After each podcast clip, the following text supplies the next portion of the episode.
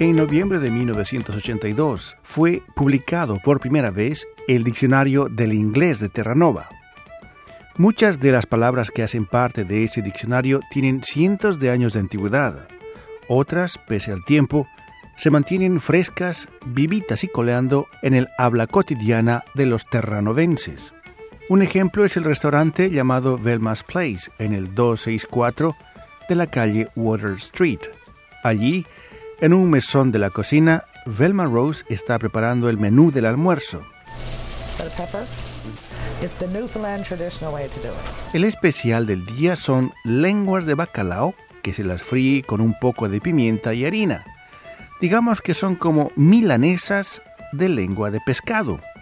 En una paila ella mezcla las lenguas de bacalao con harina y condimentos antes de freírlas.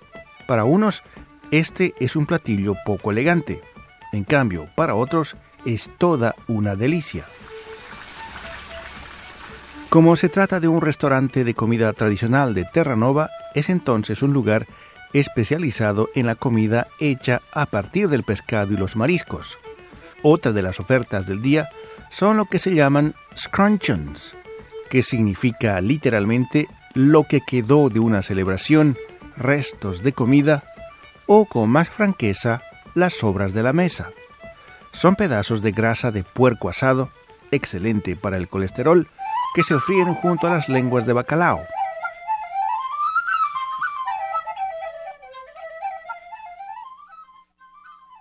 Algunas de esas palabras que se utilizan en la cocina tradicional de Terranova tienen un origen identificable que se remonta a Inglaterra e Irlanda, pero la etimología de muchas otras es un completo misterio.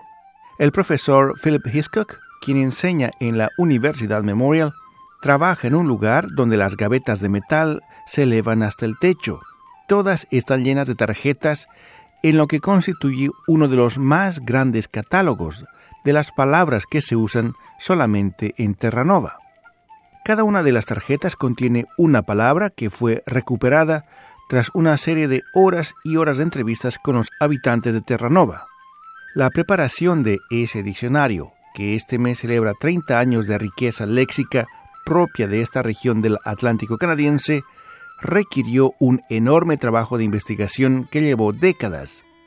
Philip Hiscock dice que lo que se quiso hacer con este empeño de recuperación y conservación de la riqueza lingüística era renovar la forma y el uso de los diccionarios the popular dictionaries, and by popular I mean the big ones that, you know, three inch thick dictionaries that were being sold in bookstores and used in schools, really did not represent well the speech of ordinary people. And they wanted to change the world of dictionaries.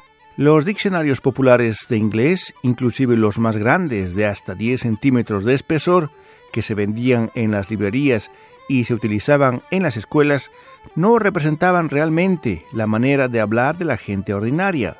Los que hicieron este diccionario del inglés de Terranova realmente querían cambiar el mundo de los diccionarios, explica Philip Hiscock, profesor en la Universidad Memorial en St. John's, la capital de Terranova.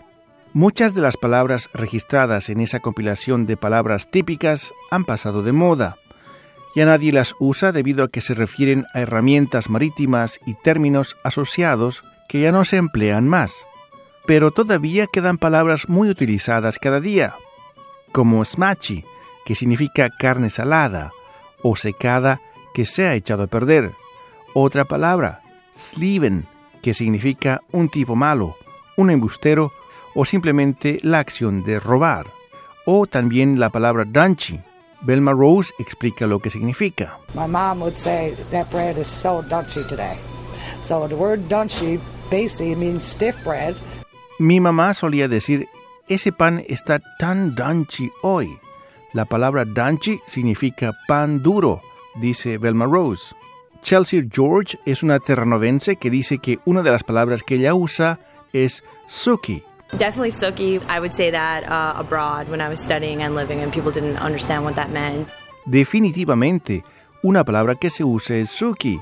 Cuando estaba viviendo y estudiando fuera de la provincia, La gente no entendía de qué estaba hablando, dice la terranovense Chelsea George.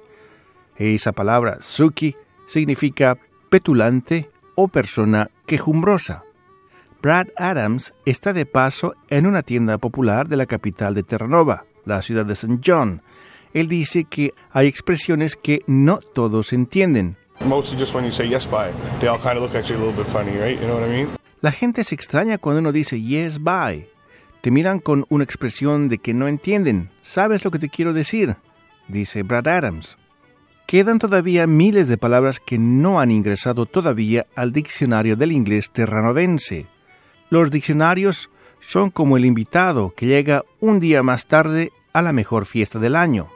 Siempre están en retraso. Y no es su culpa.